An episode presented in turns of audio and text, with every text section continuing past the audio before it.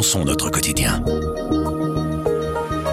Le président de Voreuil, Conor Rousseau, placé sous protection policière après avoir reçu des lettres de menaces. Le ministre de la Justice, emmené en lieu sûr après la découverte d'un projet d'enlèvement.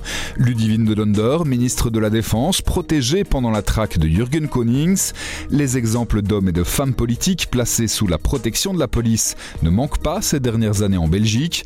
Alors comment en est-on arrivé là? Comment déterminer qui a besoin de quelle protection?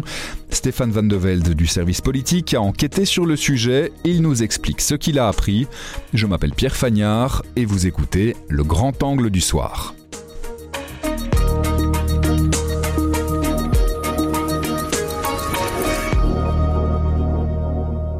Bonjour Stéphane. Bonjour Pierre. Il y en a beaucoup chez nous des personnalités politiques qui bénéficient d'une protection policière Alors pour le moment, euh, ça marque les esprits parce que ce sont euh, des ministres du gouvernement fédéral et euh, il y en a six en Flandre qui ont ou qui bénéficient encore de protection policière depuis quelques mois. Et il y en a deux en Wallonie. Il y a eu Ludivine Dundonder, ministre de la Défense, et Philippe Henry, ministre wallon de la mobilité. Alors, euh, on voit qu'il y a 122 personnes en Belgique qui bénéficient de protection policière. Alors là-dedans, il y a des hommes et des femmes politiques, mais il y a aussi des magistrats, des avocats, euh, des policiers, des journalistes. C'est beaucoup et à la fois, il faut pas trop s'inquiéter. C'est beaucoup parce que depuis 2015, il y a eu une augmentation forte, mais depuis trois ans, euh, c'est assez stable.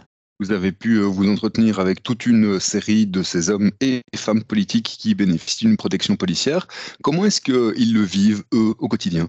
C'est jamais, on sent quand même que d'abord ils sont pudiques, ils savent que ça fait partie du job et de leur fonction, donc ils ne tombent pas trop des nues, mais en même temps on sent c'est quand même pas gay, que c'est une intrusion dans leur vie professionnelle et euh, surtout personnelle. Et puis euh, il y a un autre aspect aussi, c'est que ça peut laisser quelques traces, que ça n'implique pas que, et que euh, ça nécessite aussi de changer toute une série d'habitudes. Vous dites que ça n'implique pas que, ça veut dire qu'il y a euh, évidemment des conséquences pour leur famille, par exemple. Oui, par exemple, le ministre de la Justice, Vincent Van Quinkenborn, a dû rejoindre une safe house avec toute sa famille, une première fois une semaine, une deuxième fois un mois, en décembre.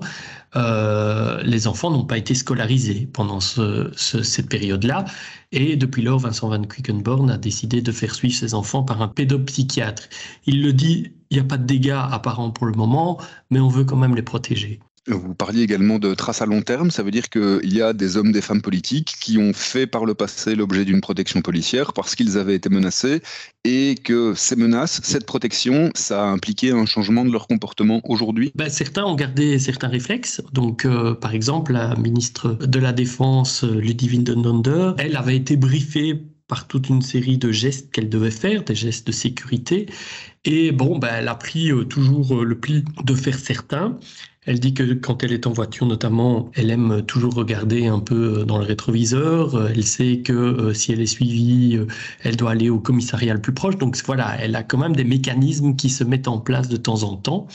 Alors après, elle dit, euh, j'évite d'y penser tout le temps, sinon ce n'est plus une vie au niveau de la procédure, comment est-ce que ça se passe euh, si euh, un homme, une femme politique reçoit des menaces? Qu'est-ce qui se passe? Qu'est-ce qui est enclenché comme service? Mais Tout dépend du type de menace. Donc d'abord, euh, elle porte plainte, et puis si la menace vient par exemple d'un groupe terroriste ou d'un groupuscule ou de, personnes qui mettent à mal la sécurité intérieure, à ce moment-là, ces menaces sont prises en charge par l'OCAM. Et l'OCAM va les situer sur une échelle de 1 à 4 et la protection euh, dépendra du degré euh, atteint sur cette échelle. Et pour euh, se faire une idée, un degré 1, ça veut dire quoi? Un degré 4, ça veut dire quoi? Ben Ça, il ne communique pas trop, mais en gros, un degré 4, ben, c'est la safe house. Euh, comme Vincent Van Quickenborn l'a eu. Euh, avant ça, ben, c'est une protection policière rapprochée. Avant ça, c'est une protection policière, mais euh, plus lointaine.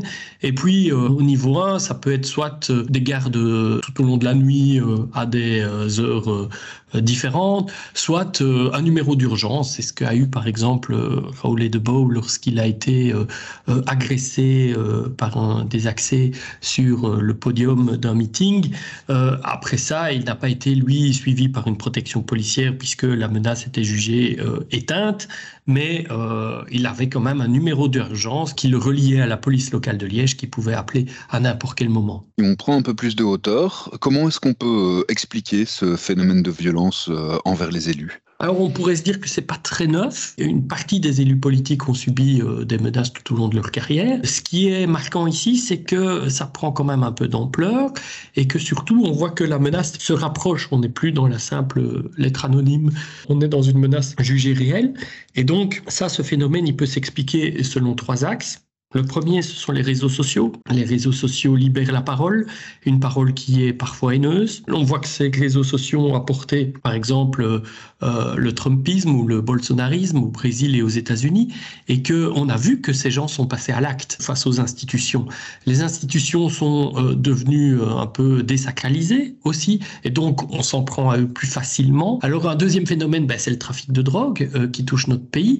Alors il ne touche pas que notre pays, mais on voit quand même que c'est une menace réelle. Un troisième phénomène, ce sont évidemment les attentats terroristes qui euh, amènent aussi euh, ces menaces. Vu comment on peut expliquer ce phénomène, on peut se douter que c'est pas du tout une problématique qui est circonscrite à notre pays. Il y a d'autres hommes et femmes politiques à travers le monde qui doivent subir le même genre de choses. Exactement. On voit euh, que c'est général. D'abord, si on prend le trafic de drogue, ben, on voit que ça touche tous les ports, euh, les gros ports européens, Rotterdam, Le Havre, les ports espagnols. Euh, aux Pays-Bas, par exemple, Mark Rutte, qui se déplaçait encore souvent en vélo au Parlement ou à son domicile de Premier ministre, ben, maintenant est suivi par euh, par euh, une escorte policière.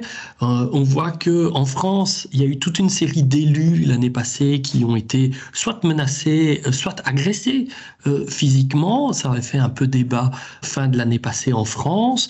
Donc c'est pas du tout euh, c'est pas un phénomène belge. Une dernière petite chose, ça a été euh, compliqué pour vous de travailler sur le dossier quand vous avez interrogé les hommes et femmes politiques qui ont bénéficié d'une protection policière. Ils en parlaient facilement ou on sent quand même une petite culture du secret autour de ce genre de questions? Ça dépend euh, qui. Alors certains en parlent facilement parce que voilà, c'est une expérience qu'ils veulent partager. D'autres ont peur de dire qu'ils ont été sous escorte policière, qu'ils ne le sont plus, de peur que la menace euh, réapparaisse. Donc en termes de détails, on est sur des micro petits détails, mais euh, ils vont pas me, ils, ne m'ont pas expliqué euh, leur routine quotidienne. Par exemple, je sais qu'un ministre avait tout un briefing à faire avant de rentrer dans l'auto blindé. Il devait rentrer d'une certaine manière, mais il n'a pas voulu m'expliquer de quelle manière il devait rentrer. Merci beaucoup, Stéphane. Mais de rien, Pierre.